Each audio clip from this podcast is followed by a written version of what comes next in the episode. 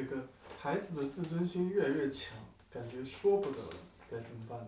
孩子的自尊心越来越强，是随着他的自我的完善和建立必然会出现的一个结果。而且我们不能把敏感和自尊心强看作是一个缺点，反而在磊哥的心里，这种敏感、自尊心强，甚至是有一些细腻的孩子，哎，往往啊是自尊水平高、会更有出息的孩子。只要引导得当。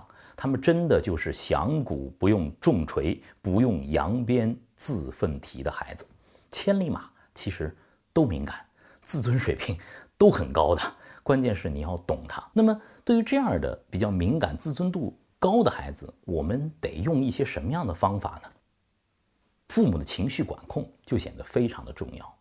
和这样的敏感的孩子相处，你的情绪一定得是稳定的，而不是在一个暴躁的。易怒的、焦虑的情绪环境中和敏感的孩子交流，因为他能够很敏锐地感受到你的情绪，会，他会紧张，他会有压力，这很重要。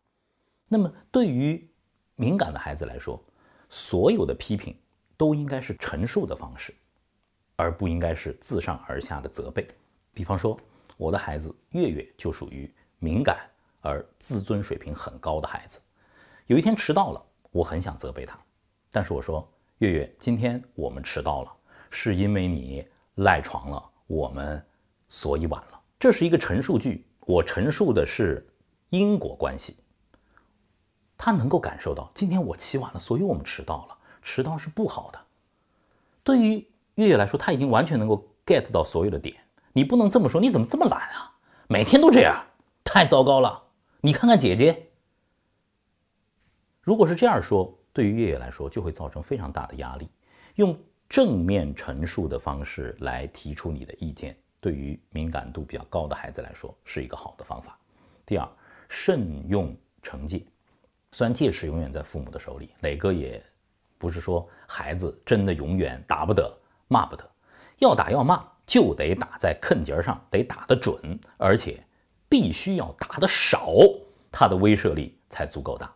那么，对于敏感度高的孩子来说，那么惩戒的方式就显得很重要了。一定要少用，甚至是不用，那才是最高的。你经常让一个敏感度很高的孩子去罚站，经常去骂他，经常去打他，只会给他带来更大的心理压力，甚至是一种巨大的逆反。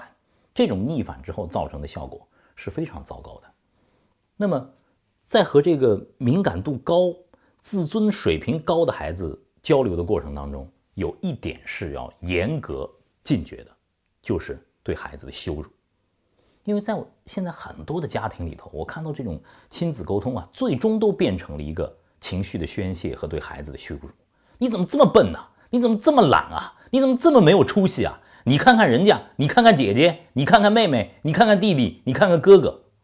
哇，我觉得这些话。可能对于一个比较皮实的孩子来说，他能够承受；但是对于一个敏感度高的孩子来说，对他的心灵就是一次打击。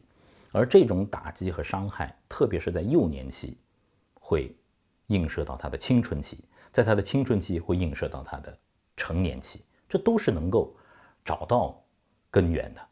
让我们更多的去读懂、呵护那些比较敏感、自尊心比较强的。